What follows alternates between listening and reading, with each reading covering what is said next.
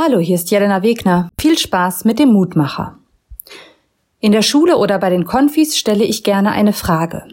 Wie sieht Gott für dich aus? Und ich lasse die Kinder und Jugendlichen ihre Bilder malen.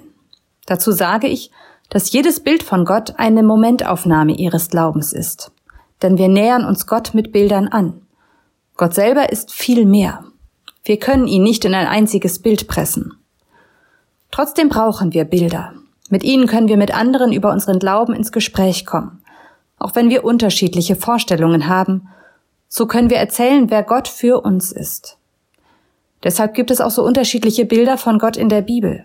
Die Menschen haben schon immer erzählt und mit Worten ausgemalt, wer Gott für sie ist.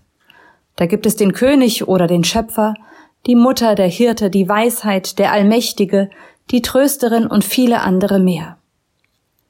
Wer ist Gott heute für dich? Vielleicht nimmst du dir heute einmal Zeit, darüber nachzudenken. Überlege, welche Bilder dir in der Bibel begegnen und welches Bild dich gerade heute anspricht.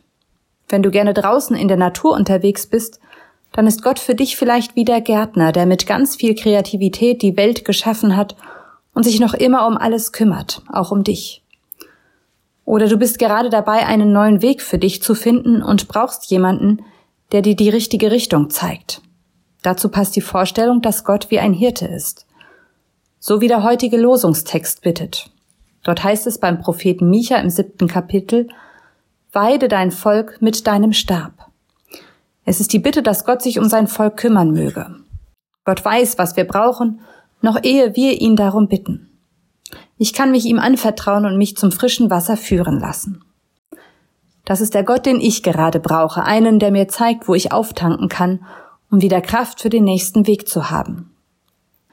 Gott ist großartig. Er ist mehr als jedes Bild, das wir uns machen, und doch in jedem Bild von uns steckt ein Funken von ihm. Vielleicht bist du heute einfach mal kreativ und malst deine Gottesvorstellung mit Kugelschreiber oder bunten Stiften, mit einem Stück Kohle oder echten Ölfarben. Ich wünsche dir viel Spaß, Gott auf kreative Weise zu begegnen. Und nun lade ich dich ein, noch mit mir zu beten. Gott, du zeigst dich auf so unterschiedliche Weise. Du machst es manchmal schwer, dich zu finden, und doch kannst du uns gerade deshalb besonders nahe sein, denn du weißt, was wir brauchen. Du bist der Hirte, der uns leitet, du bist die Mutter, die uns tröstet. Du bist der Sohn, der fühlt, wie wir fühlen. Ich danke dir dafür. Amen. Bleib behütet bis zum nächsten Mal.